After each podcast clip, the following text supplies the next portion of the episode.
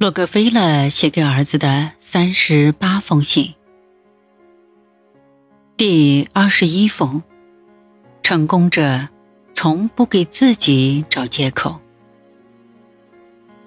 亲爱的约翰，斯科菲尔德船长又输球了，他有些恼羞成怒，一怒之下，将他那根漂亮的球杆抛向了天空，结果他不得不买一根新球杆。坦白说，我非常喜欢斯科菲尔德船长的性格，无论打球还是人生，都一心求胜。我决定送他一根新球杆，希望他不会把这当成是对他发脾气的奖励，不然他肆意发脾气，我可受不了。不找借口是船长另外一个令人敬佩的精神。他虽然输了球很不开心，但他从来不为输球找借口。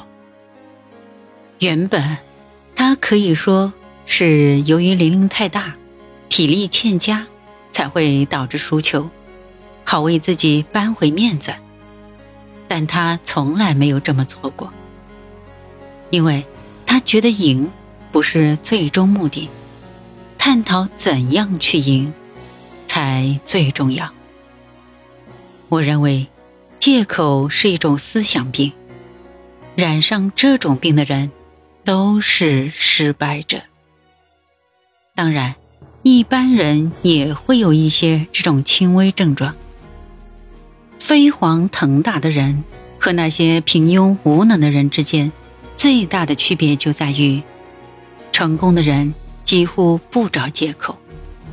越成功的人，越不会找借口。只要留心观察那些没有任何作为，也不想有所作为的人，你就不难发现，他们做事往往会找出一箩筐借口。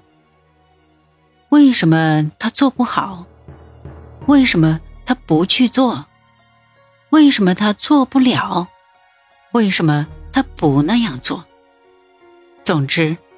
找各种借口，就是失败者在总结自己失败时的第一个举动。我看不起那些事事找借口的人，那是懦弱者的表现。我也很同情他们，因为借口是错失成功的病源。